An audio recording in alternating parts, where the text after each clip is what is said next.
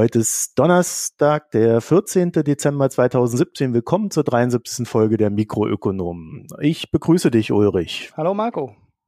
Und wir haben heute einen Gast, André Bajorath von Figo. Hallo. Hallo, Marco. Hallo, Ulrich. Ich freue mich, bei euch zu sein. Und ich danke dir für deine Geduld. die beiden wissen jetzt, dass ich schon mal wieder vergessen hatte, die Aufnahme zu drücken. Aber deswegen gehen wir gleich in Medias Res. Figo, André, du bist Geschäftsführer, wie du äh, uns erklärt hast. Und äh, da ist ja die Frage naheliegend, was macht Figo? Mhm. Ja, Figo ist ähm, ein Banking Service Provider und wir sind ein ähm, Infrastrukturanbieter der es ähm, Kunden, also unseren Kunden, unseren Partnern ermöglicht, über unsere Software-as-a-Service-Infrastruktur auf alle Banken zugreifen zu können. Ähm, warum macht man das? Weil man sich möglicherweise als ähm, Software-Provider oder als Bank ähm, ähm, überlegt, ich möchte gerne in meinem Dienst, in meinem, in meinem Tool, in meiner App ähm, den Zugriff auch auf andere Banken oder einfach auch auf alle Banken ermöglichen. Und das möchte ich nicht individuell ähm, so machen, dass ich ähm, auf die Deutsche Bank, auf die Sparkasse, auf die Volksbanken individuell zugreife, sondern ich suche mir halt einen Anbieter, einen API-Provider in so einer Denglisch, ähm, ähm, in so einem Denglisch zu bleiben oder ähm, in so einem Denglisch zu rutschen. Und diese API, ähm, jetzt an dieser Stelle ähm, Figo, ermöglicht es, ähm, den Partnern dann halt über einen Zugang auf alle Banken zuzugreifen. Und das machen wir, ähm, das machen wir mittlerweile ähm, schon mittlerweile seit 2000, Ende 2013, Anfang 2014. Also ich weiß nicht, ob ich dich das fragen darf, aber es interessiert mich. Äh, wahrscheinlich darfst du es ja gar nicht sagen. Ähm, müsst ihr da Geld an die Banken bezahlen?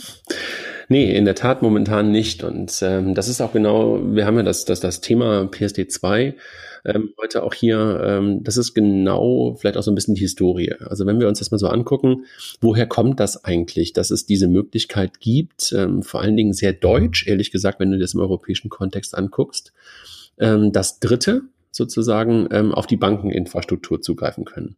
Dann haben wir eine Historie und die Historie heißt BTX.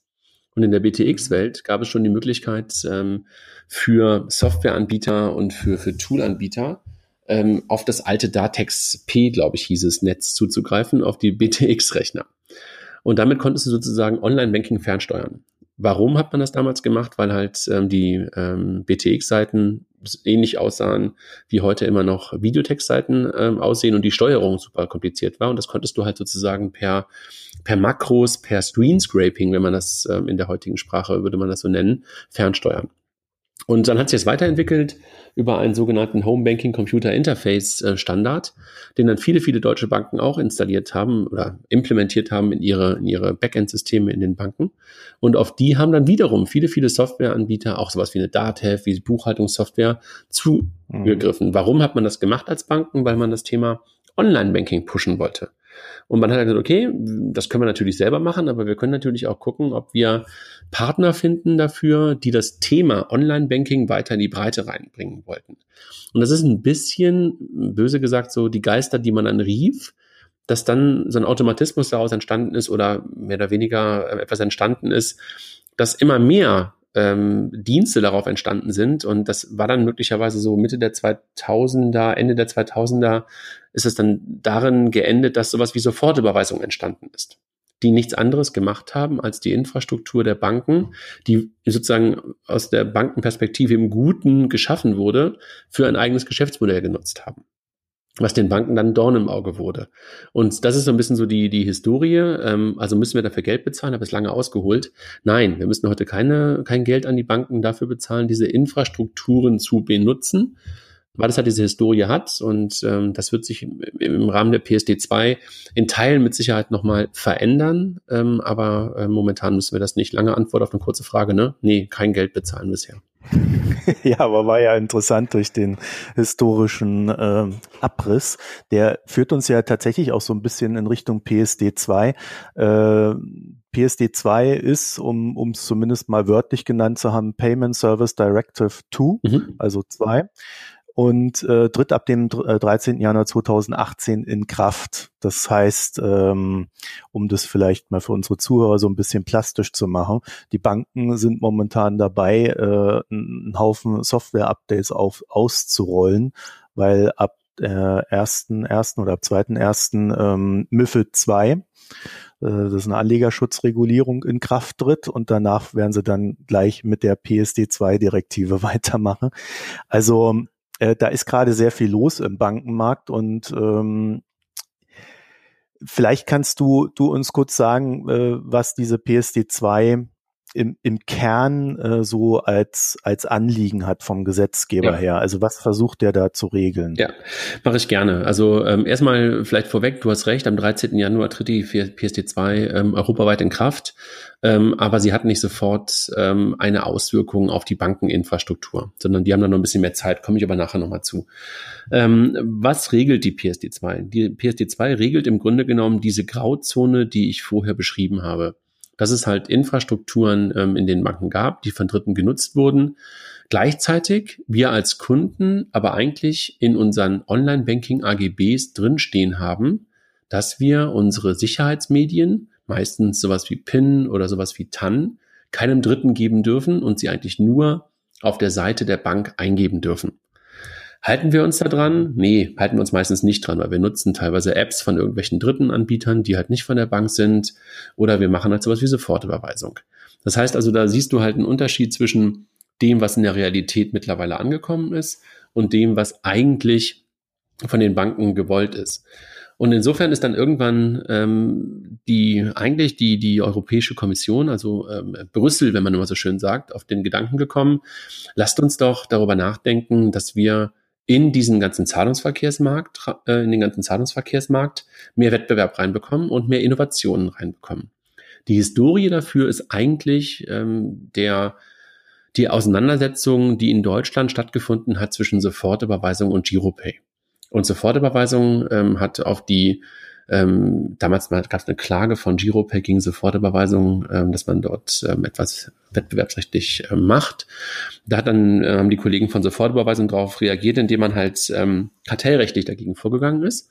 Und das ist kartellrechtliche Vorgehen ist dann irgendwann in Brüssel gelandet und die ähm, ähm EU-Kommission hat dann gesagt, okay, wir brauchen wohl dort mehr Öffnung, wir brauchen dort mehr Wettbewerb und wir müssen diese Infrastrukturen öffnen. Wozu hat es dann geführt?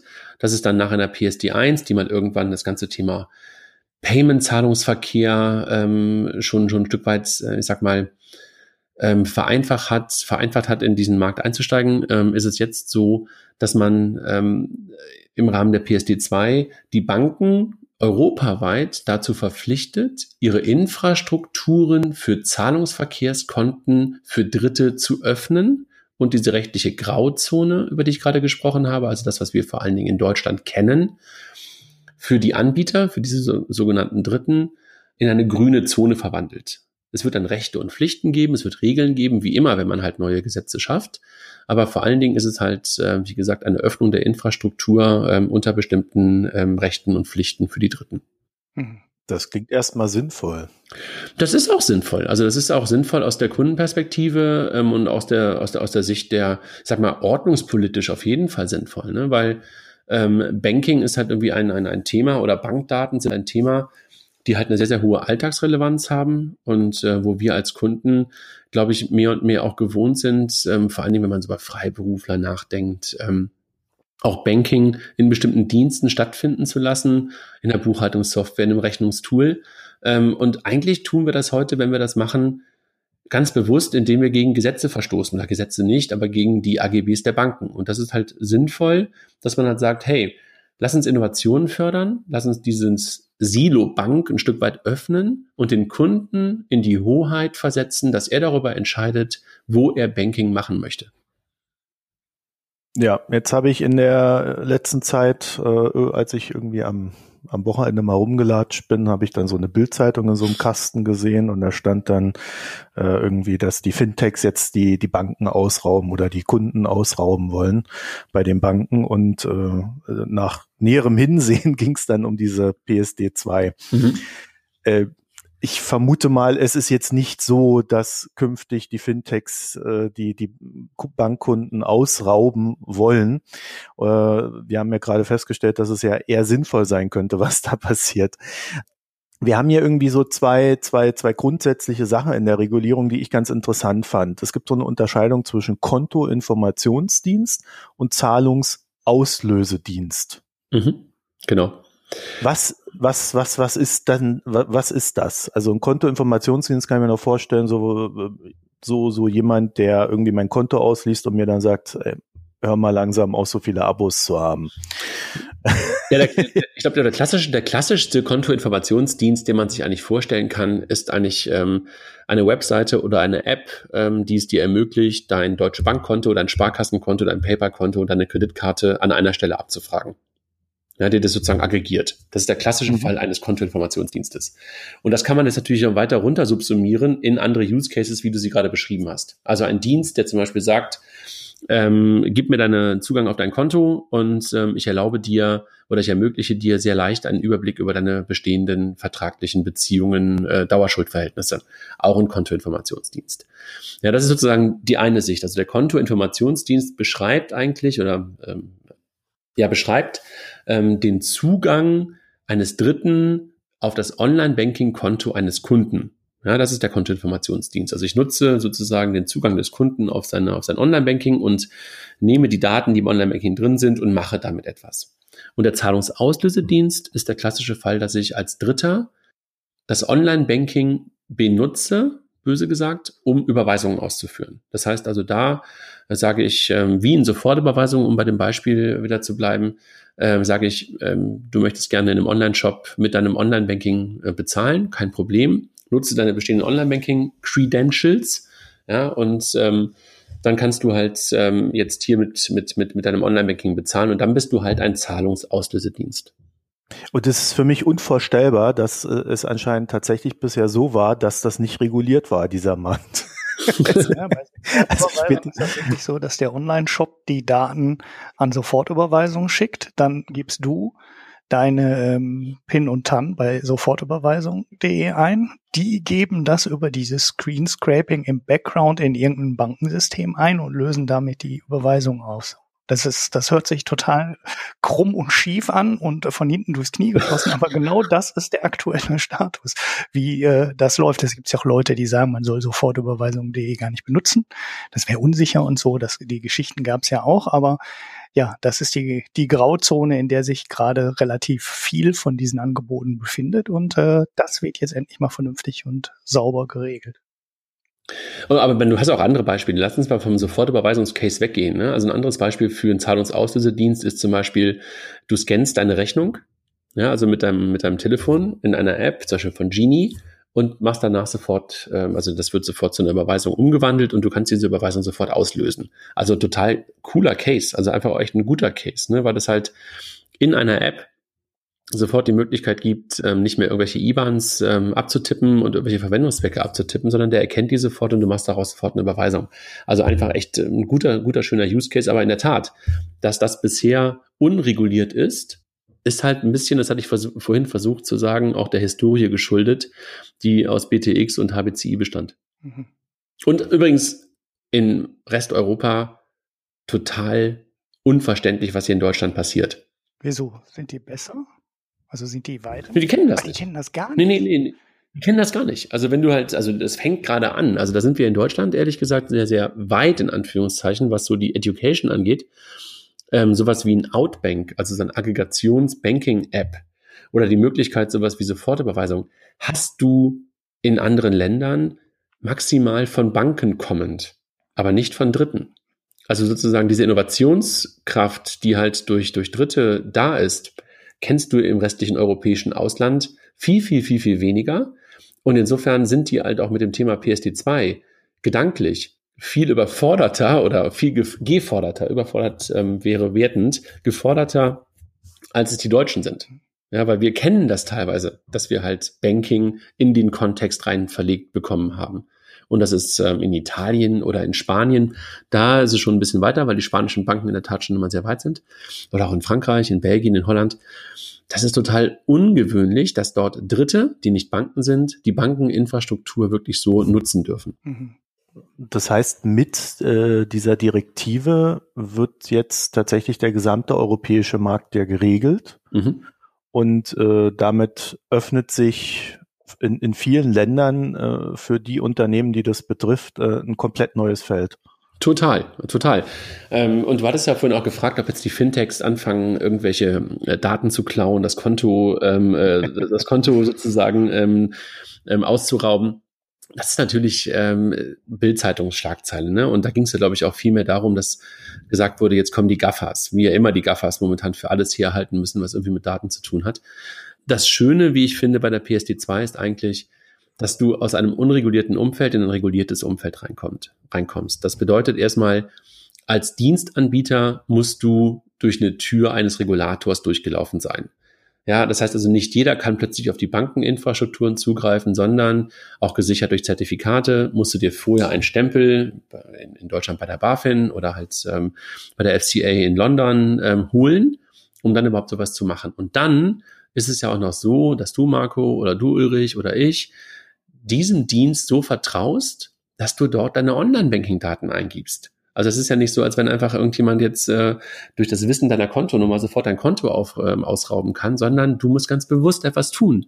Das heißt, die Souveränität des, des Kunden und, und auch die, die Verantwortung äh, des Kunden ist natürlich weiterhin dies so groß wie, wie noch nie. Ja? Und ähm, jetzt kann man sagen, wir alle sind dumm und wir vertrauen uns nicht, aber so ticke ich zum Beispiel nicht. Also ich, ich mag zum Beispiel nicht overprotected werden, sondern ich möchte gerne selber darüber entscheiden, äh, was ich mit meinen Daten tun möchte und wo ich das mache. Mhm.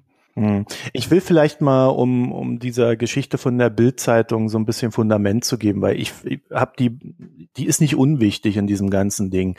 Äh, ich will auch gleich kurz noch, äh, zumindest für die Hörer, wir müssen da nicht allzu sehr in die Tiefe gehen, äh, die, äh, die Anforderungen von der BaFin kurz vorstellen, so dass wir da da mal einen Eindruck haben.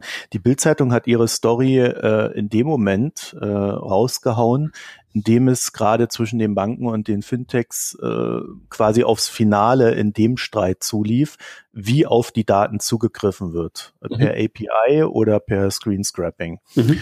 Und äh, die Bildzeitung hat natürlich dann mit diesem Ding sehr klar Stellung bezogen für eine der beiden Seiten, also in dem Fall für die Banken. Und ich glaube, den, den Hintergrund, äh, den, den sollte man da dann auch bei der, bei dem Artikel berücksichtigen, der da auch von der Art her her sehr sonderbar war. Gut, ähm, ich war am Montag zufälligerweise bei der BaFin auf einem Workshop ähm, in Sachen MAR allerdings. Äh, die BaFin sieht es gerne, wenn, wenn man da auch mal vorbeischaut und sich das anhört und sie einem ins Gewissen reden kann. Und ähm, man lernt dabei immer nicht viel, aber die BaFin, habe ich so den Eindruck, öffnet sich gerade. Und zwar äh, in, dahingehend, dass sie beginnt, mehr mit den Marktteilnehmern zu kommunizieren und auch ihre Philosophie ausrollt, also ihre Rechtsphilosophie, wie sie denkt, äh, in welche Richtung sie die Leute schieben möchte und so weiter. Und äh, das Handelsblatt hat hier dankenswerterweise so einen, so einen Überblick über das Genehmigungsverfahren ähm, für die Fintechs oder für diese beiden Dienstleistungen äh, aufgelistet. Wir werden das auch verlinken. Ich gehe das, wie gesagt, schnell durch. Erstens ist die Antragstellung, das ist klar. Dann Angaben zum Antragsteller, Geschäftsmodell. Also man muss schon klar formulieren, was will man machen. Dann ein Geschäftsplan, was ich auch recht interessant finde. Das heißt also, man kann nicht einfach mal so irgendwas machen.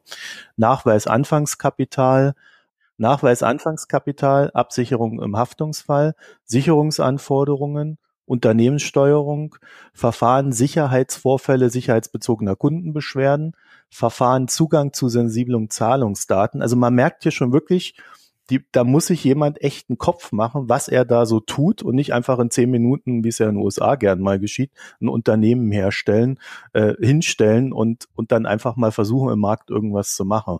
So, dann geht's weiter. Geschäftsfortführung im Krisenfall was ähm, ich selten sehe als Anforderung. Erfassung stat statistischer Daten, Sicherheitsstrategie, Kontrollmechanismen zur Erfüllung der Anforderungen gemäß bla bla bla, Paragraph. Geldwäscheprävention, ich denke, das ist ein klassischer Standard.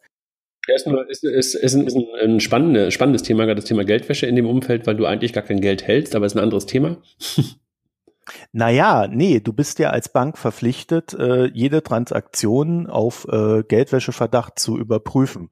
Und äh, das musst du dann natürlich wahrscheinlich auch tun. Ja, aber das, ja, ist eine spannende Frage, weil da haben wir, ähm, es gab, es gab ja die Woche davor gab es halt auch äh, bei der BaFin einen PSD2-Workshop und das Thema Geldwäsche. Ja äh, Prävention äh, war da ein wirklich offener Punkt, weil eigentlich die Bank ja vorher schon den Customer prüft und ähm, da ist eine spannende Frage, ob wirklich der TPP, also der dritte, ganz egal ob du Zahlungsauslöser oder Kontoinformationsdienst bist, nochmal ähm, eine, eine GWG von konforme Überprüfung ähm, des Senders äh, machen muss, mhm. weil das ja eigentlich schon tut, ja, weil es die Bank schon getan hat und du eigentlich nur die Infrastruktur der Bank benutzt. Also da, da, da ist man noch ein bisschen ähm, ich sag mal, ähm, gespalten oder noch nicht so ganz klar in dem, wie man es wirklich sieht.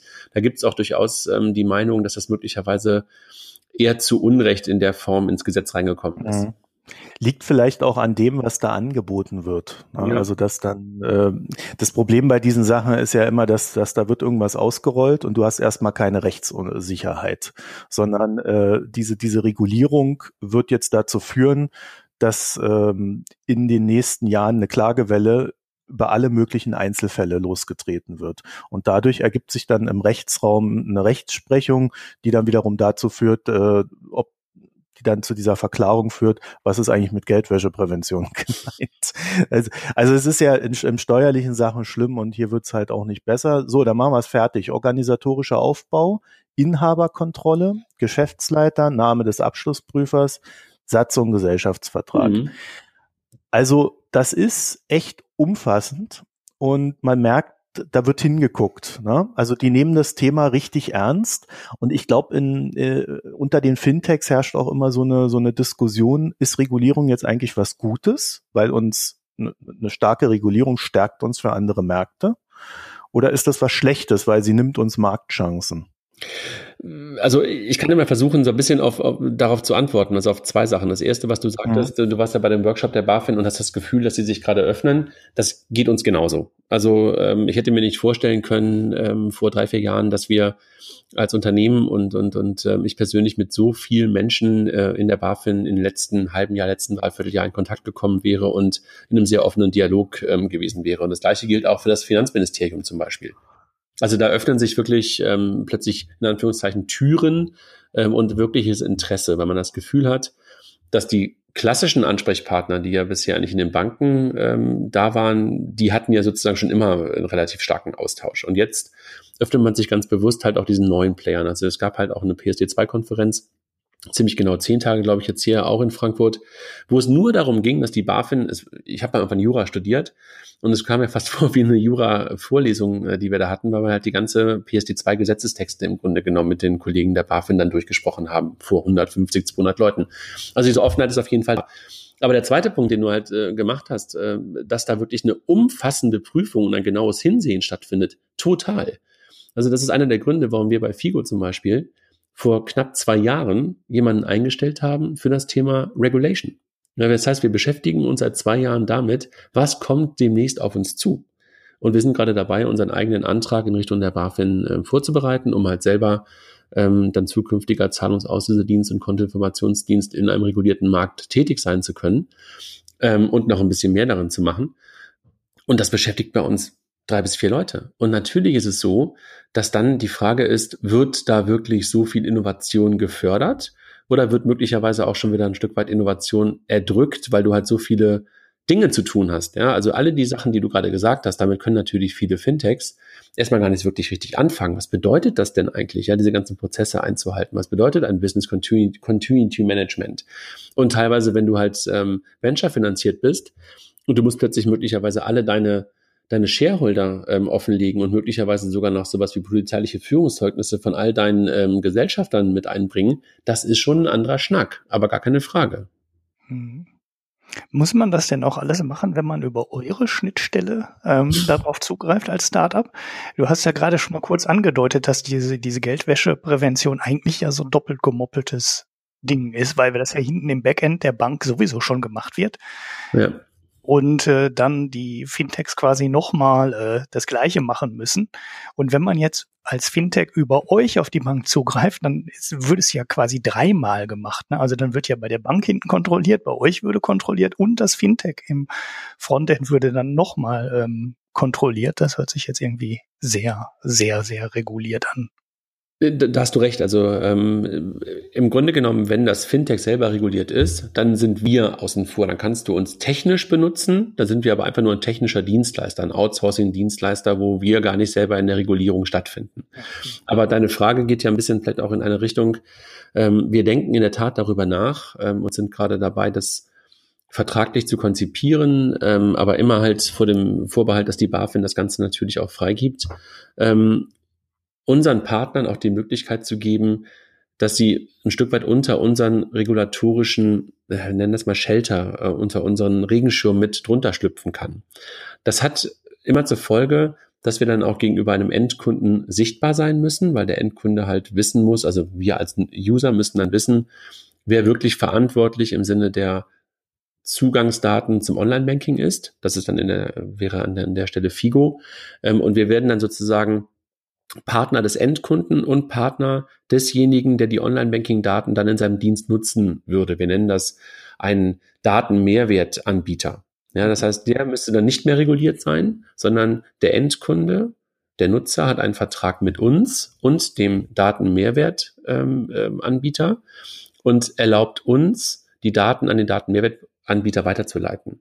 Das heißt, wir sind dann der regulatorische Umbrella für diesen Dienst ähm, und der müsste dann nicht mehr selber reguliert sein. Das ist in der Tat etwas, weil wir halt glauben, dass genau die ganzen Sachen, äh, die Marco auch gerade ähm, erwähnt hat, für viele, viele kleinere vor allen Dingen ähm, eine Last darstellen und auch eine Hürde darstellen, Dienstleistungen anzubieten, dass wir darüber nachgedacht haben, okay, das können wir versuchen, ähm, so es dann halt dann auch regulatorischen Haken bekommt, abzubilden dass wir halt für Partner genau das erbringen, ähm, neben der technischen Dienstleistung halt auch einen Teil der regulatorischen Dienstleistungen zu übernehmen, um halt äh, weiter Innovationen ähm, in der Form ermöglich ermöglichen zu können, wie wir sie heute teilweise sehen. Mhm. Damit wird äh, die Regulierung für euch natürlich auch zum Geschäftsmodell. Also ihr könntet dann Regulierungsgewinner sein. Ja, also das hast du ja manchmal, ne? Also dass Regulierung in der Tat ja auch Innovation fördert und teilweise auch Geschäftsmodelle fördert. Du hattest das in der PSD 1 ja auch. Die PSD 1 hätte dazu geführt, dass du halt so etwas wie Payment Service Provider und und und ähm, Zahlungsinstitute sehr stark gefördert hast. Und das hat natürlich bei dem einen oder anderen dazu geführt, dass da Geschäftsmodelle entstanden sind, die bis dahin nicht da waren. Und ähm, in der Tat, ja, natürlich, das sehen wir auch.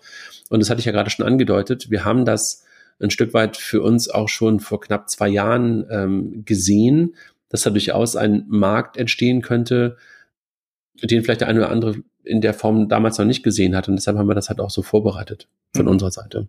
Jetzt musst du aber noch mal kurz sagen, was ein Payment Service Provider ist. ja, Entschuldigung. Ja, hier nicht beim Payment and Banking Podcast. Ja, ja, du hast recht.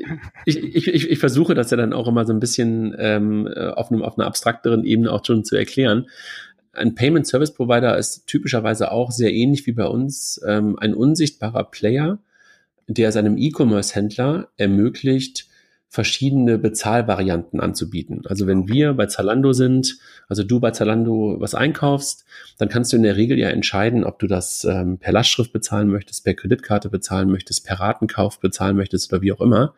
Das macht in der Regel nicht der E-Commerce-Shop selber. Bei Zalando ist jetzt gerade ein schlechtes Beispiel, weil die es mittlerweile teilweise selber machen. Ähm, aber auch bei kleineren Shops ist es in der Regel nicht so, dass du das dann als Online-Shop ähm, alles selber tust, sondern du suchst dir halt einen Dienstleister, einen sogenannten Payment Service Provider, ähm, der für dich die verschiedenen Zahlvarianten, den Zugang zu den verschiedenen Zahlvarianten abbildet und auch für dich derjenige ist, der das Ganze im regulatorischen, sauberen ähm, Rahmen macht und auch in den Regeln macht, die zum Beispiel Mastercard und Visa vorgeben. Das ist dann nicht unbedingt Regulatorik, aber geht in eine ähnliche Richtung, weil halt auch die sowas haben wie ähm, rechtliche, technische Vorgaben. Und genauso machten das halt die Payment Service Provider im, im, im Payment. Mhm. Also wir sind, wir sind ja eigentlich jetzt gerade schon mitten, mitten in, im, im Thema Fintechs äh, und, und wie sich das da darauf aus, äh, wie sich das auf die Fintechs auswirkt, äh, drin. Also ähm, mein Eindruck ist jetzt, äh, ja, die Regulierungsanforderungen steigen. Ähm, Sie entstehen. Die entstehen erstmal. Sie waren bisher gar nicht da, genau. Also deshalb steigen sie auf jeden Fall. Stimmt. also sie entstehen genau. äh, und, und steigen dadurch, aber es ist auch lösbar und äh, manche Anforderungen werden dann halt durch neue Dienstleistungen äh, von diversen Anbietern halt äh, äh auch einfach abgedeckt werden können, sodass äh, auch kleine innovative Unternehmen die ja nicht immer so eine große Kapitaldecke haben, um dann nochmal jemanden einzustellen, der sich äh, äh, in einem ausreichenden Maß um, um sowas kümmert. Äh, halt auch äh, durch, durch diesen Gang da durchschlängeln können. Genau. Ne? Also da findet gerade eine große Professionalisierung statt. Ich kann mir auch vorstellen, dass ähm, aber da, da, das kannst du vielleicht eher beantworten. Also ich könnte mir vorstellen, dass dann auch so eine Art Konsolidierung jetzt äh, dann eintritt, äh, dass es halt aufgrund der Regulierung ein paar einfach aus dem Markt haut und äh, oder sie bei den Banken unterschlüpfen, dass also auch der Anreiz für die Banken sich etwas einzukaufen steigt, wie auch äh, bei den Fintechs äh, sich an eine Bank zu verkaufen, vielleicht jetzt früher als als man es äh, eher hoffte, äh, einfach um um diese ganzen Sachen zu umgehen und dann äh, das, das Geld einzusacken, was man was man mit der Investition plante. Äh, kann sein. Also ähm, dass da dass da möglicherweise so ein Stück weit Konsolidi Konsolidisierung ähm, stattfindet, wobei das ehrlich gesagt in Deutschland, vor allen Dingen im Bankenmarkt, äh, wenn man sich das mal so anguckt, ähm, eher untypisch ist, dass wirklich ähm, Banken ähm, sogenannte Asset Deals oder wirklich ähm, Technologie einkaufen. Also Dienstleistungsverhältnisse gibt es eine ganze Menge, aber dass Banken äh, bisher wirklich ähm, irgendwelche Fintechs gekauft hätten ähm, im, im, größeren Stil, hat man ja noch nicht wirklich so richtig gesehen. Im europäischen Ausland siehst du das teilweise, hast du auch schon teilweise gesehen. In Deutschland ist das bisher noch eher untypisch. Aber vielleicht sehen wir es in der Tat. Ich glaube, das liegt aber dann weniger ähm, an dem Thema Regulatorik, sondern ich glaube, das liegt dann eher daran, dass man halt merkt, dass in dieser, in dieser Nähe oder in diesem ähm, engeren Austausch und in dem gemeinsamen Machen durchaus für beide Seiten halt auch ein, ein Mehrwert drin stecken kann, weil wir selber als Kunden sind teilweise noch ein bisschen langsamer, um wirklich von den Banken äh, in Scharen wegzulaufen. Ähm, und ich glaube, das eine oder andere Fintech hat sich dann auch zu sehr darauf verlassen, dass ähm, so ein, so ein Feature oder so zwei, drei Funktionen dazu führen, dass ganz, ganz viele Menschen zu ihnen rennen. Und insofern ähm, die Kombination aus Technologie und aus Ideen ähm, und bestehendem Kundenzugang, da bin ich bei dir, da können natürlich noch ähm, viel entstehen. Und das sieht man in der Tat dann schon, dass halt viele, viele Banken mittlerweile mit Fintechs auch zusammenarbeiten. Mhm. Mhm. Wie ist es denn bisher auf der Bankenseite? Sind die, sind die so freudig erregt über diese äh, Veränderung, über die rechtliche, oder sind die eher so, äh, das hätten wir uns jetzt gern erspart? Also welcher Modus läuft da deinem Eindruck? Also ehrlich gesagt hätten sich, glaube ich, nahezu alle Banken das Thema PSD2 gerne erspart. Weil ich meine, das muss man sich ja, ja klar, dann muss man einfach gucken, was passiert da. Da geht ein sehr exklusiver Datentopf, ja, also die Bankdaten sind ja schon ein sehr exklusiver Datentopf, der geht plötzlich auf. Und gleichzeitig musst du deine Infrastruktur im ersten Schritt kostenlos Dritten zur Verfügung stellen das klingt nicht unbedingt nach einem, äh, nach einem guten Deal.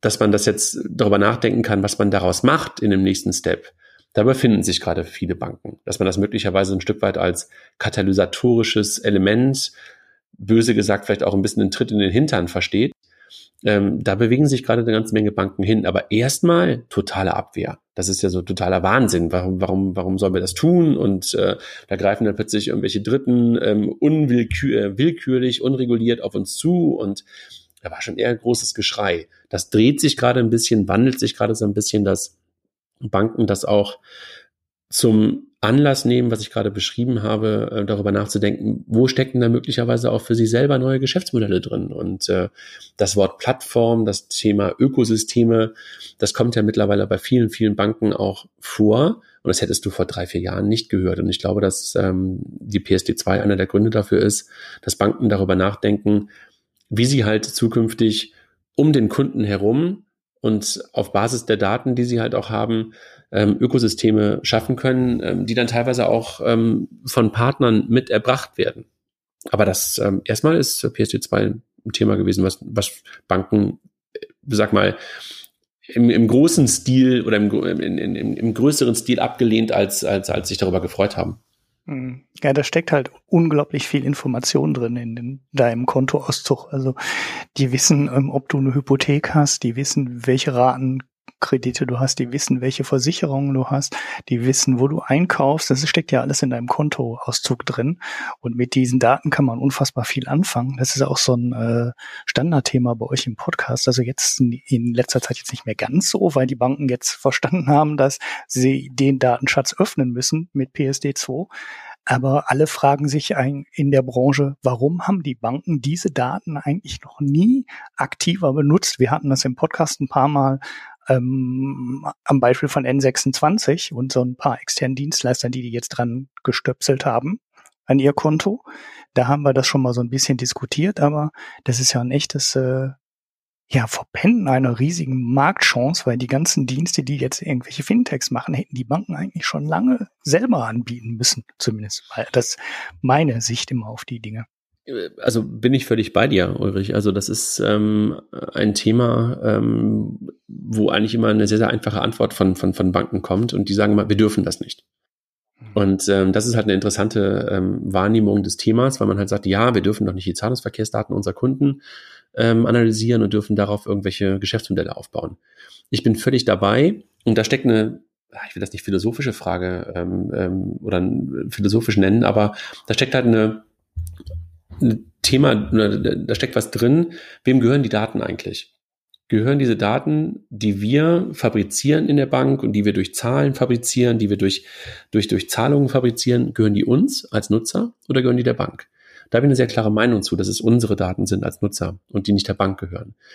Was ich damit sagen will, ist, wenn mich meine Bank auch schon vor langer Zeit gefragt hätte, darf ich mit diesen Daten etwas in deinem Sinne tun? Ich sage dir auch, was ich tue. Ich analysiere sie dir, um dir möglicherweise klarer zu machen, wofür du Dinge ausgibst, um dir möglicherweise genau das, was du gerade beschrieben hast, einen Vertragsüberblick zu geben, um dir möglicherweise sogar günstigere Angebote zum Telefonieren oder was auch immer zu geben dann ist das nicht verboten, sondern es ist einfach nur eine Frage von Kreativität und von frage ich den Kunden.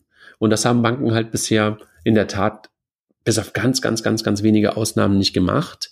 Und da machen ihnen natürlich gerade neue Player vor, wie man datengetrieben Modelle umsetzen kann. Und naja, ich meine, äh, Banken hatten es bisher im Teilen im Retail-Geschäft auch vielleicht nicht nötig, wirklich darauf zu gucken, was uns als Kunden interessiert. Und äh, das ist, glaube ich, der Grund, warum sie es nicht getan haben.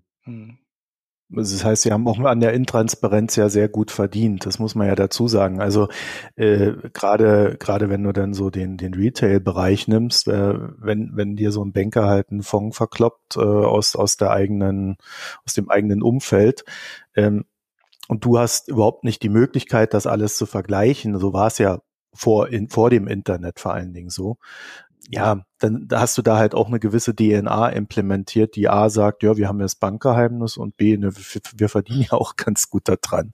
Ja, und das bricht ja gerade erst auf. Und da sind natürlich so, so, so, so ein Fintech natürlich viel schneller dabei, weil die haben nur dieses eine Geschäftsmodell.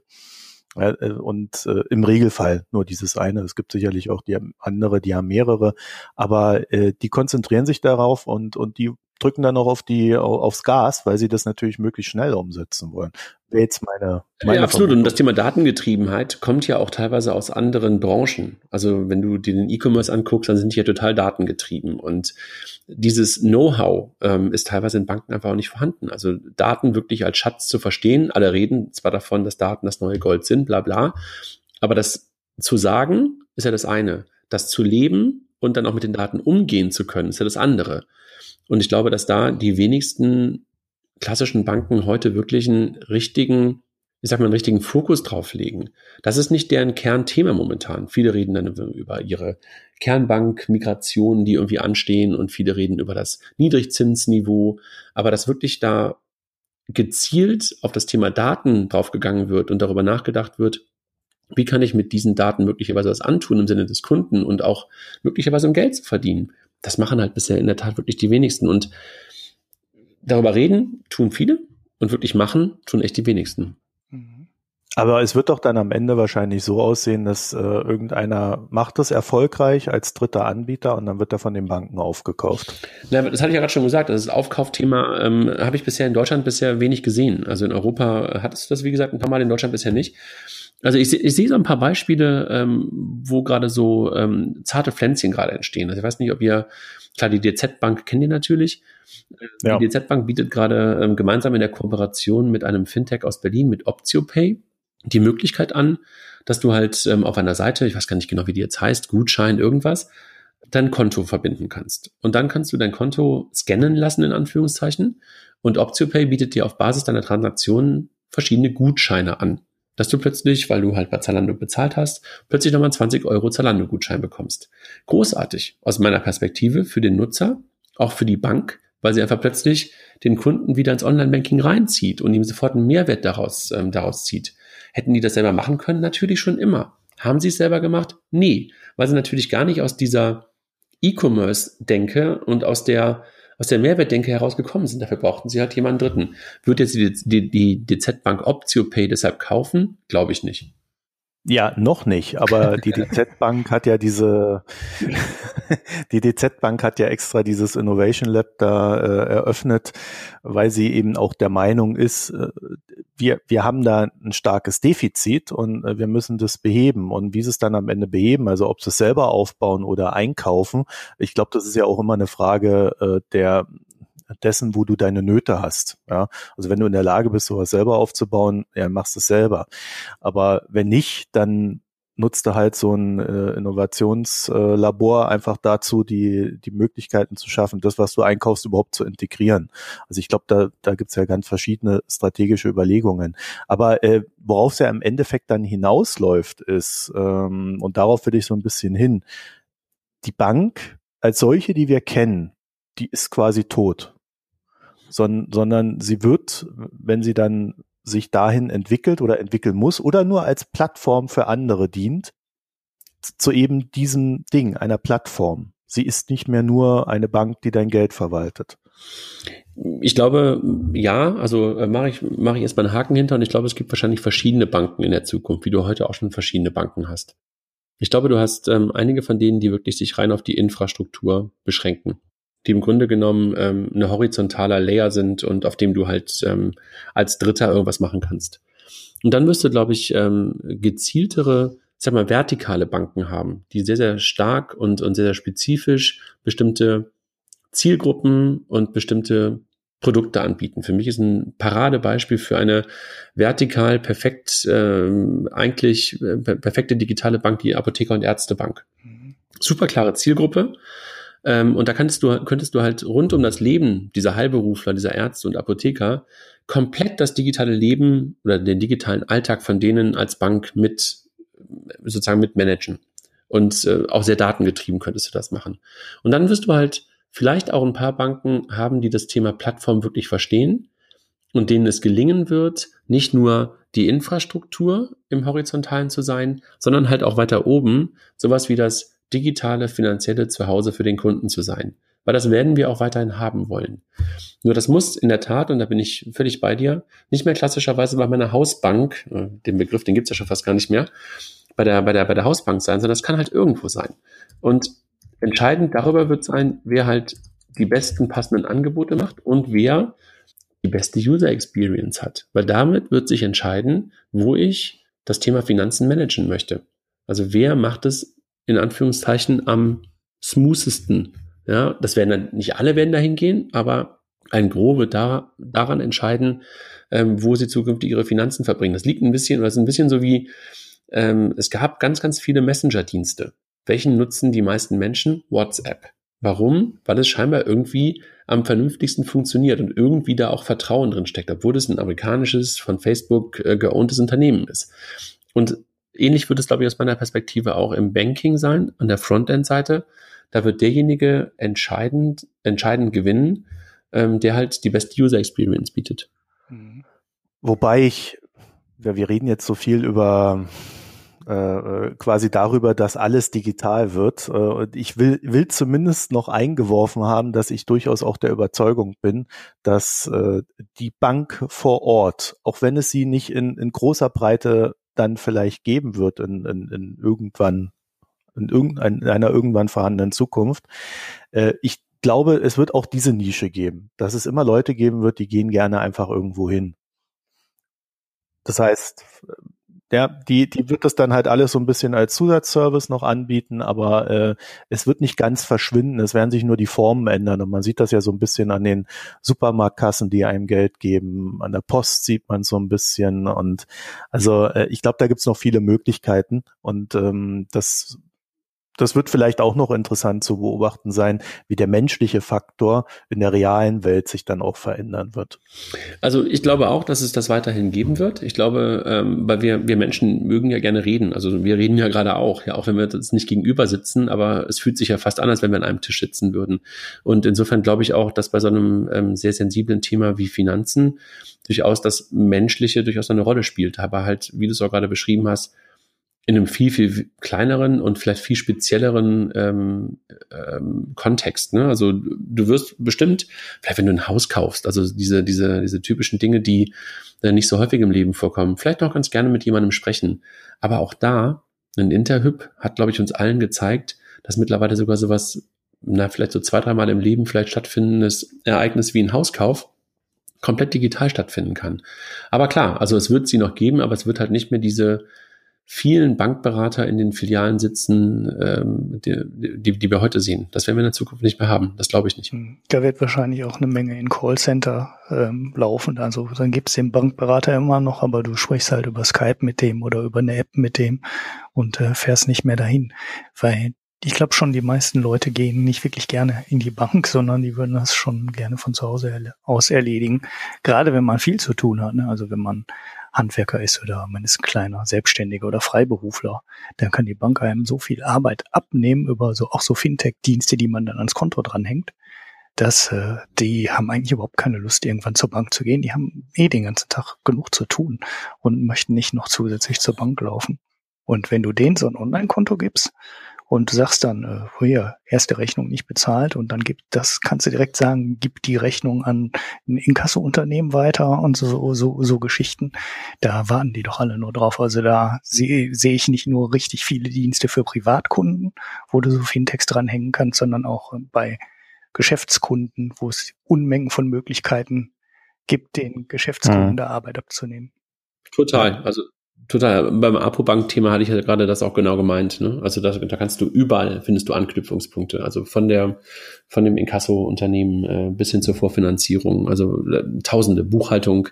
Also auch das Buchhaltungsthema ist für mich eins im Small Medium Business Bereich auch in einem größeren Umfeld, wo eine Bank unglaublich große Dienstleistungen erbringen könnte, weil sie halt über viele viele Daten verfügt und möglicherweise gleichzeitig auch aus einer Buchhaltungssoftware heraus auch über einen Datenaustausch wieder viel mehr über den Kunden erfahren könnte und dann auch vielleicht viel einfacher und viel leichter und viel unkomplizierter sowas wie kurzfristige Kredite anbieten könnte. Ja, also weil man einfach nicht nur auf die Bilanz äh, einmal im Halbjahr guckt, sondern halt wirklich tagesaktuell die Zahlen des Kunden kennt. Mhm. Wo ist das Problem?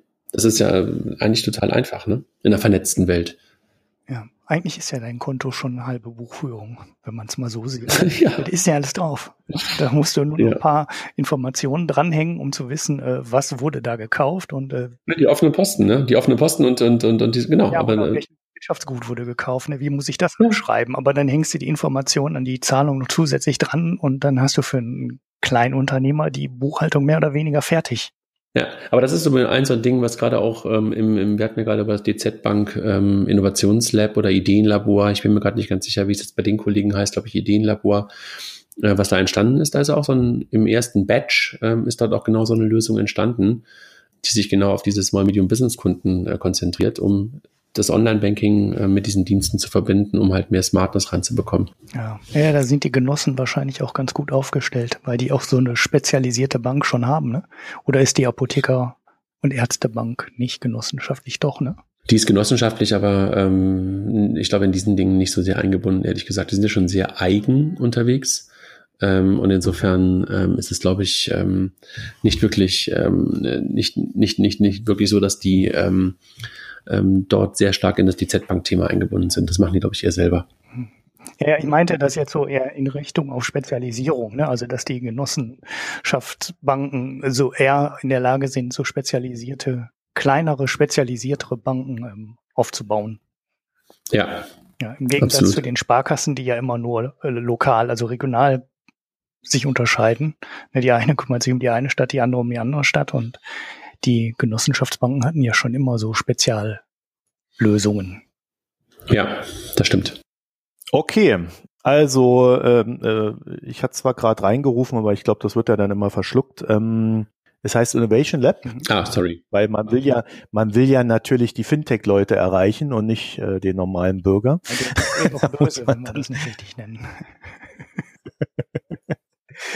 ähm, gut, äh, ich würde äh, dann vielleicht so so gehen, so zum Ende kommen langsam und äh, da stellt sich für mich vor allen Dingen so die Frage, ja, ist das jetzt alles gut oder oder äh, müssen wir uns da eher sorgen, dass das jetzt in einem großen Chaos endet? Oder also es, es klingt ja immer alles ganz gut, Innovation und so weiter und so fort, ne? aber äh, es gibt ja auch immer so Fragezeichen, die man da noch so hinstellen könnte. Und äh, also für vielleicht äh, die konkrete Frage, äh, beantwortet PSD 2 jetzt alles, was so ein Fintech und so eine Bank an, an Fragen hat, oder tauchen jetzt erst die richtigen Fragen dadurch auf?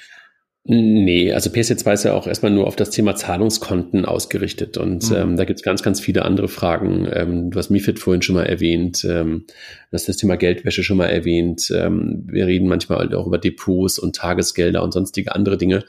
Das ist, da sind viele, viele offene Fragen. Also PSD2 ist gerade mal ein Anfang, wo bestimmte Dinge, ähm, auf die sich das ein oder andere Fintech heute konzentriert oder die es halt nutzt, in so eine erste Regulierung reinkommen. Also insofern sind mit Sicherheit nicht alle Fragen beantwortet, aber du fragtest ja, ähm, endet das alles im Chaos oder ist das irgendwie alles äh, gut oder schlecht?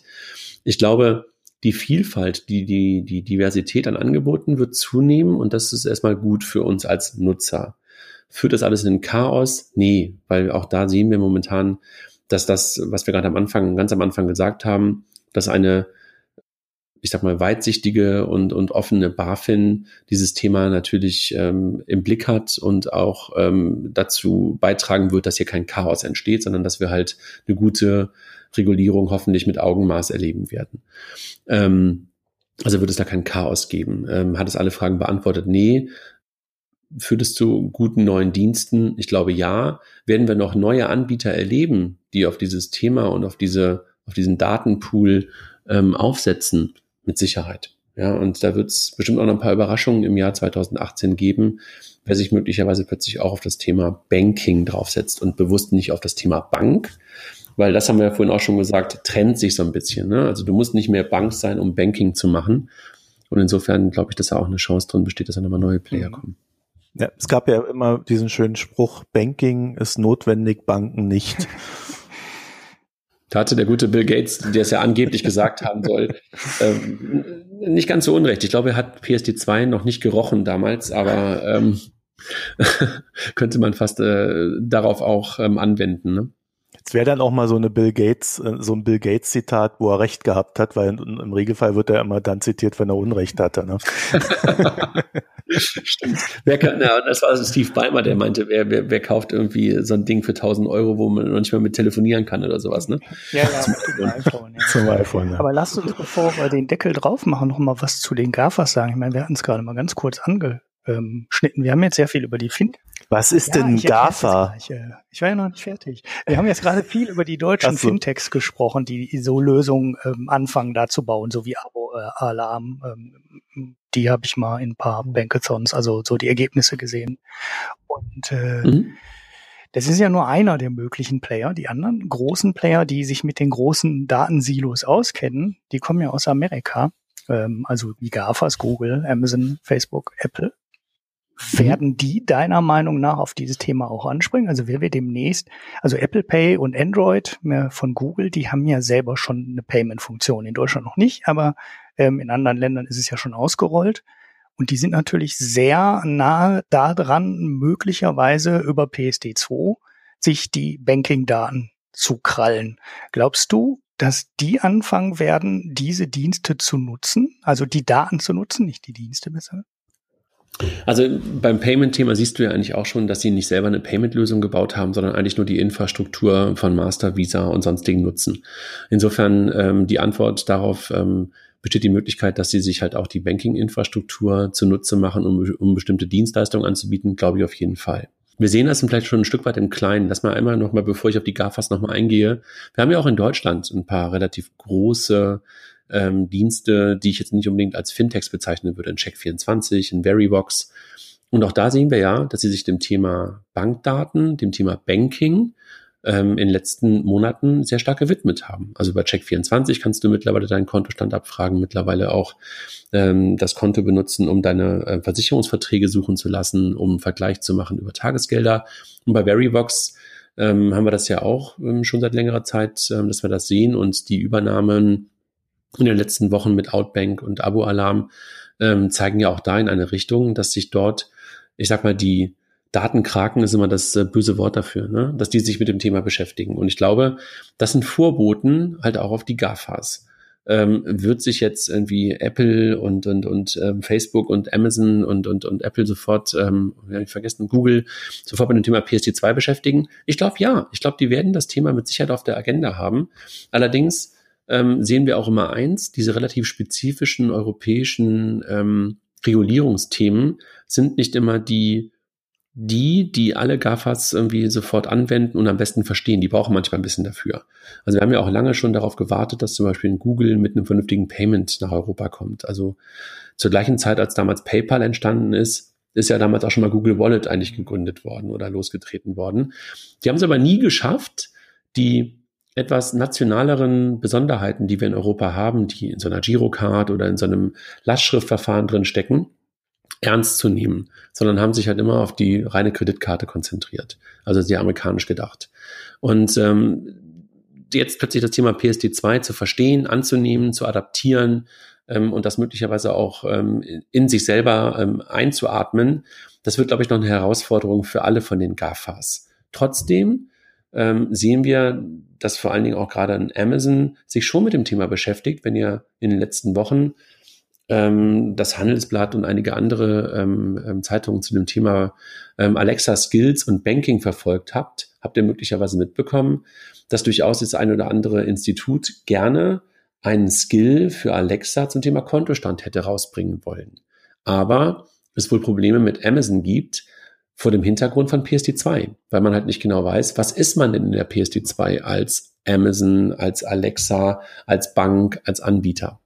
Und insofern äh, sehen wir da schon, dass da durchaus die GAFAs sich mit dem Thema gerade beschäftigen, mit welcher Auswirkung auch immer. Momentan gerade mit der Folge, dass es noch keinen Kontostandsskill im App Store gibt, aber möglicherweise ist das ja nur ein Vorbote dessen, dass man sich viel, viel tiefer mit dem Thema beschäftigt. Aber ich weiß es nicht. Ich kann es ja nicht sagen. Ich würde gerne in die Labore oder in die Köpfe von denjenigen gucken ähm, bei den großen GAFAs, die sich gerade mit dem Thema beschäftigen oder halt, ähm, die sich mit dem Thema beschäftigen könnten. Mhm. Ja, wobei der, äh, der Kontoabfrageskill jetzt, glaube ich, auch nicht von Amazon kam, ne, sondern von der Bank selber und nur irgendjemand hat bei Amazon aufgepasst und gemerkt, huch, da könnten wir ja in regulatorisches Problem reinlaufen und dann haben sie es abgeblasen, ne, oder? Ja, genau, aber das kann man sich ja, wenn man sich das ähm, in so einer App Store-Denke an, äh, anguckt, ne? Ähm, dann müsste ja im Grunde genommen auch Apple dafür verantwortlich sein, ähm, auch im Sinne der PSD2, äh, wenn du irgendeine Banken-App draußen hast. Also so Infrastruktur, Schichtenmodelle mäßig, äh, Layer-mäßig bin ich mir da ähm, ähm, bei Alexa auch nicht so ganz sicher, ähm, was die jetzt da sind, ähm, ob die wirklich da in seiner PSD2 Verantwortlichkeit sind. Ich würde sagen nein, aber in der Tat beschäftigen sich scheinbar gerade ein paar Leute damit. Mhm. Ja, und dieses, die denken das halt immer alles sehr, äh, sehr amerikanisch. Das sieht man ja auch, naja, bei Apple mit Siri. Und da wundert man sich auch immer, warum die Amerikaner Siri so toll finden, weil ja, wenn man es mal in Amerika gesehen hat, dann weiß man auch, in Amerika geht auch einfach viel mehr damit. Ne? Da sind halt viel mehr Dienste angebunden. Und in Europa kriegen sie so Sachen dann halt mit entweder gar nicht oder mit riesiger Zeitverzögerung hin. Das kommt halt immer alles aus den Labors in Kalifornien und ja, ja. Dann dauert es ewig, bis sie dann in der Lage sind, spezielle Lösungen für andere Märkte zu machen und sei es nur, weil es einen anderen Dienstleister in Europa gibt, der dann äh, ja die Dienstleistung anbietet, ne? die Tischreservierung im Restaurant oder die Pizzabestellung oder so. Eigentlich sollte man denken, da setzen die einen Programmierer einen halben Monat dran und dann haben die den deutschen Dienst auch angebunden, aber irgendwie scheint das da nie so die richtige Priorität zu haben. Ja, es ist wohl, wohl wahr. Außer bei Amazon, aber da ist ja einfacher, weil da kommen die Skills halt nicht äh, von der Firma selber, sondern da macht sie jemand, da kann ja jeder für programmieren. Die ähm, Sprachlösung, die Sprachskills für Alexa kann ja im, im Endeffekt jeder programmieren dann ist es natürlich viel einfacher. Und dann gibt's auch sehr viel schneller lokale Lösungen, als es die bei so zentralen Lösungen gibt, wie dann im Google Assistant oder bei Siri Oder ja, genau. Nur, nur, nur, dass halt jetzt momentan zum Beispiel ähm, Amazon die Dinge nicht zulässt, äh, weil sie halt sagen, hm, vielleicht sind wir trotzdem irgendwie PSD2 relevant. Aber das ist nur ein, ein, ein, ein äh, ich würde mal sagen, so ein, so ein Nebenthema gerade, bis alle sich dann irgendwie auch, ähm, ich glaube, Marco hat das vorhin gesagt, geschüttelt haben und dann auch ähm, mehr Rechtsklarheit da ist, ähm, und man genau weiß, wer sich im Scope befindet und welche Dienste wirklich in der Regulierung drinstecken und welche möglicherweise auch weiterhin außen vor sind. Oder welche naja, für die, Dienstleister. Ja, also für die ist es natürlich super, weil, also am Ende super, weil sie damit ein komplett den gesamten europäischen Markt einmal geregelt haben vor sich. Das heißt, sie müssen sich einmal damit beschäftigen und können dann überall ihr Ding machen also ich kann mir schon vorstellen, dass da dann am Ende äh, da eine große Freude ausbricht, wenn sie dann merken, dass sie jetzt nicht mehr jedes, jedes Land einzeln irgendwie beackern müssen, um dort irgendwelchen äh, Kram geregelt zu haben. Aber pff, ich glaube, diese großen Konzerne arbeiten eh so langsam, äh, quasi wie die Banken. das, deswegen finde ich die, die Fintechs tatsächlich äh, wesentlich interessanter zu beobachten, weil man da sieht, äh, was möglich sein wird demnächst oder jetzt schon oder was demnächst nochmal ausgebaut werden wird. Ja, äh, glaube ich auch. Also katalysatorisch glaube ich, dass man da viele, viele Dinge sehen kann oder ähm, Ideenpool-mäßig sieht man, glaube ich, ganz, ganz viele Dinge, die da gerade entstehen. Wir haben es am letzten Bankathon, der jetzt kürzlich im November in Berlin äh, nochmal stattgefunden hat, auch wieder gesehen, dass vor allen Dingen auch gerade in der Kombination aus verschiedenen Datentöpfen und verschiedenen APIs zum Beispiel wieder Lösungen entstehen, die du halt bis dahin gar nicht irgendwie erwartet hättest. Und äh, da steckt, glaube ich, eine unglaubliche Kraft drin. Was für ein Ding? Ein Bankathon, ein Hackathon für Bankprodukte. Ach du grüne Leute, das kannte ich jetzt auch noch nicht. Ja. ja du hast okay. die, letzte Folge, die letzte Folge. Ne? Du, du ja, aber ich, halt ich empfehle ihn. Ein paar Datentöpfe und dann äh, ja, darfst du dann zwei Tage wie lange macht er die? Ja, ja? ungefähr zwei, zwei Tage, zweieinhalb Tage. Idee pitchen, programmieren, umsetzen, am, am, nächsten Abend vorstellen und dann wird halt ein Gewinner äh, gewählt. Und da der Gewinner diesmal hat äh, was mit Alexa gemacht. Ja, Chatsurance war das. Ähm, die haben halt die Kombination gemacht aus Bankdaten, Versicherungsdaten und das Ganze halt dann als Alexa-Skill. Fahrrad geklaut, zu gucken, hab ich, bin ich versichert und wenn ich versichert bin, ähm, wie kann ich jetzt möglicherweise sprachgesteuert sofort diesen Schaden ähm, anzeigen, möglicherweise im besten Fall regulieren. Mhm. Also so, dass du nicht mal mehr mit dem Callcenter sprichst, sondern nur noch mit Alexa sprichst, also mit ja, und, und ohne den Ordnung, äh, den Ordner rauszuholen, ne? Also den Ordner, um zu gucken, welche Versicherung habe ich überhaupt, ne? Also das einfach übers Konto zu gucken, welche Versicherung habe ich und dann halt zu schauen, ob dann auch meine Allianz oder meine Hook oder wer auch immer das dann hat, ähm, diese Versicherung dann irgendwie auch mein Fahrraddiebstahl trägt. Also der größte Verlierer von PSD 2 werden die Reiserücktrittsversicherungen und die Auslandskrankenversicherungen sein, die man irgendwie teilweise dreimal und fünfmal hat über irgendwelche Kreditkarten meinst du ja? ja, ja. Ich kann mir vorstellen, dass da auch dann irgendwann mal aufgeräumt wird, ja. weil das brauchst du ja auch nicht. Okay, also ich würde sagen, haben wir das Thema soweit durch oder fällt euch noch was ein? Ach, ich könnte zu dem Thema ja stundenlang reden, aber was habe ich, ich habe ja eh schon sehr hohen Redeanteil, deshalb schweige ich jetzt. Ja, du bist ja auch der Gast. Ja, du bist ja auch unser Experte. ja, wenn das Thema interessiert, ne, den Payment and Banking Podcast, den werfen wir in die Show Notes. Das ist äh, sicherlich manchmal sind die Folgen äh, sehr speziell, also für die Branche, ja. also für Brancheninsider. Äh, es ist aber doch ähm, relativ häufig schon was dabei, was äh, ja, von allgemeinerem Interesse ist. Ja, es ist schon, es ist schon Nerd-Sprech teilweise, ne? Da bin ich schon bei dir. Ja, ja ich habe am Anfang auch ein paar Folgen gebraucht. So Wir sind mittlerweile sogar bei Spotify damit. Also Spotify hat uns mittlerweile auch aufgenommen. Ja, das, das äh, habe ich auch gehört. Das habe ich auch gehört. Das müssen wir noch mal irgendwie, muss uns nachher noch mal verraten, wie man das schafft. Ähm, also da tauchen dann so Begriffe wie äh, KYC auf und so. Und dann muss man mhm. wissen, was ist denn jetzt KYC? Aber ich, ich kann auch, ich kann vielleicht noch einen Artikel empfehlen. Da hatte ich ähm, euch in die Show Notes auch vorhin reingesteckt oder in, den, in, in die Planung. Ähm, der Arnulf Käse, ehemaliger Geschäftsführer von, von PayPal Deutschland, hat gerade auf Payment and Banking einen Artikel geschrieben zum Thema die Metabank. Und ähm, das beschreibt ähm, so ein bisschen das, ähm, Marco und Ulrich, was ich auch so gefragt habe. Was ist die Bank eigentlich in der Zukunft und in welche Rolle kann sie möglicherweise reinrutschen? Und äh, da hat Arnulf, Arnulf das mal sehr, sehr gut ähm, aufgezeichnet, ähm, aufgezeichnet und aufgezeigt, welche Rollen Banken oder welche Rolle Banken zukünftig einnehmen können und ähm, worauf es eigentlich ankommen wird. Und das ähm, hat er echt sehr gut beschrieben. Mhm. Und er erklärt auch, was KYC ist. Know your custom. so, als kleiner ja, Teaser. Absolut. absolut. Kannst sicher rausschneiden. Okay, gut, André, dann vielen Dank, dass du dir die Zeit genommen hast. Ähm, vielleicht noch, vielleicht noch eine kleine Abschlussfrage, wenn du, wenn du Lust hast. Äh, wir haben so einen Gesellschaftsteil immer am Ende. Äh, ich will, will dich damit gar nicht zeitlich viel belasten, aber hast du denn in letzter Zeit ein Bier betrunken, was dir äh, äh besonders erwähnenswert erschien? Ja, witzigerweise wirklich, weil ich kürzlich mit meiner Frau ein Wochenende ähm, ähm, in, so einem, in so einem kleinen Hotel ähm, in Mecklenburg-Vorpommern war.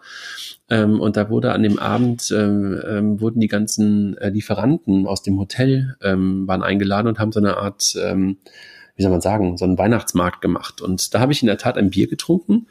Ähm, also ihr hattet mir ja vorhin gesagt, dass ihr äh, so eine, so eine, so eine Bierfrage ähm, hier sozusagen habt. Und ich äh, habe gerade nochmal gegoogelt. Und das ist die Rügener Inselbrauerei, die da ähm, ihr Bier vorgestellt haben. Und da hatte ich mhm. eins, und das muss ich gerade mal, da ist es, genau. Ähm, das ist das ähm, Rügener Inselbrauerei Baltic ähm, Double äh, mit 8,5 Prozent echt ähm, sehr lecker gewesen. Und was die halt versuchen, die versuchen halt Craft Beer ähm, ein Stück weit ähm, auch in der Verpackung nehmen, oder war das das hier? Quadriga Imperial, das hat 10,5, es war jedenfalls echt stark. Ähm, fast so wie Wein zu verkaufen. Ähm, auch in der, im Preis. Ähm, das wird natürlich eine Herausforderung. Aber ich fand es echt lecker und ähm, verpacken das irgendwie auch echt ganz schick. Also ähm, fand ich wirklich gut. Fand ich lecker. Mhm. Da hatte ich auch schon mal einen. Ulrich, das hast du. Ja, das ist das, was mit so Papier drumherum. Ja, ja, genau. Ja, ja. Kennst du? Und, ja, ja, ich kenne das. Ich weiß sogar, wer der Braumeister ist. Das ist der, der, der vorher bei Störtebeker war.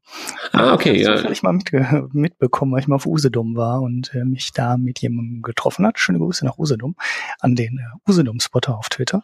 Und der hatte, ähm, der kannte den von der, äh, von Störtebeker und der mhm Braumeister ist dann, hat dann diese Rügener Brauerei gegründet, die dann nochmal eine Preisstufe höher ist und noch ein Ticken exotischere Biere macht, aber sehr gut. Die bekommt man sogar hier. Also die sind sogar relativ äh, gut in den Getränkenmärkten, auch hier im Westen. Also ich meine, von Rügen aus hier ins Ruhrgebiet sind ja schon mal 800 Kilometer, 600, weiß gar nicht. Auf jeden Fall ein ganzes Stück, das kann man hier bekommen, allerdings nur in den ganz großen Flaschen. Das sind so 0,75 Liter Flaschen. Genau, ja. genau. Also hatte ich auch, ich hatte das auch jetzt gerade hier gesehen bei uns im Edeka. Da mhm. gab es das auch.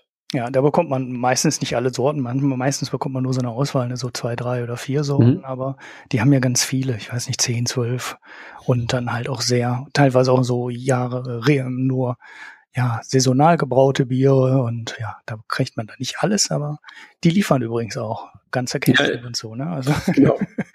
kostet dann halt. Du kannst dich austoben. genau.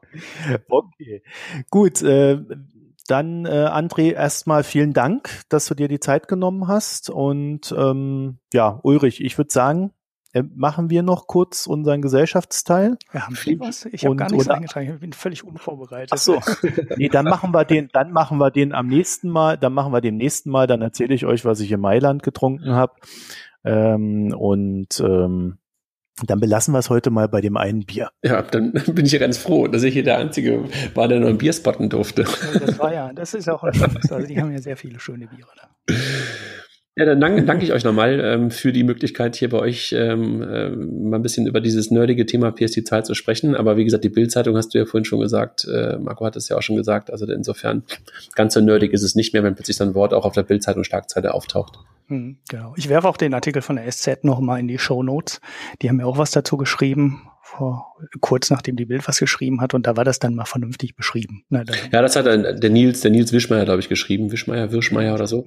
Ich hab's hier auf. Ja, Nils Wischmeier, genau. Der, der hat einfach, ähm, ja, der hat das einfach, ähm, ich glaube, sofort zwei, drei Tage später ähm, beschrieben, hat das einfach echt unglaublich gut zusammengefasst und hat das einfach auch nicht nur aus dieser riesigen ähm, Ecke, sondern einfach aus der Chancenecke auch betrachtet.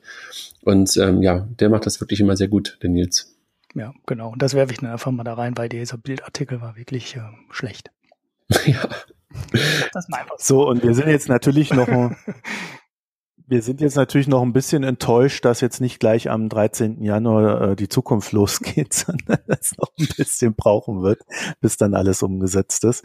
Aber äh, das ist tatsächlich eine der, der Entwicklungen, die ich total interessant finde. Und deswegen bin ich dir auch sehr dankbar, dass du dir die Zeit genommen hast, weil man, wir können uns auch nicht hier immer in alles reinlesen und äh, da, bist, da sind dann die Fachleute einfach die besseren Danke. Ansprechpartner. So, und in dem Sinne, Payment and Banking Podcast, André Bajorat, vielen Dank und äh, ihr könnt ja dort auch mal reinhören und äh, werdet dann zu Bankspezialisten.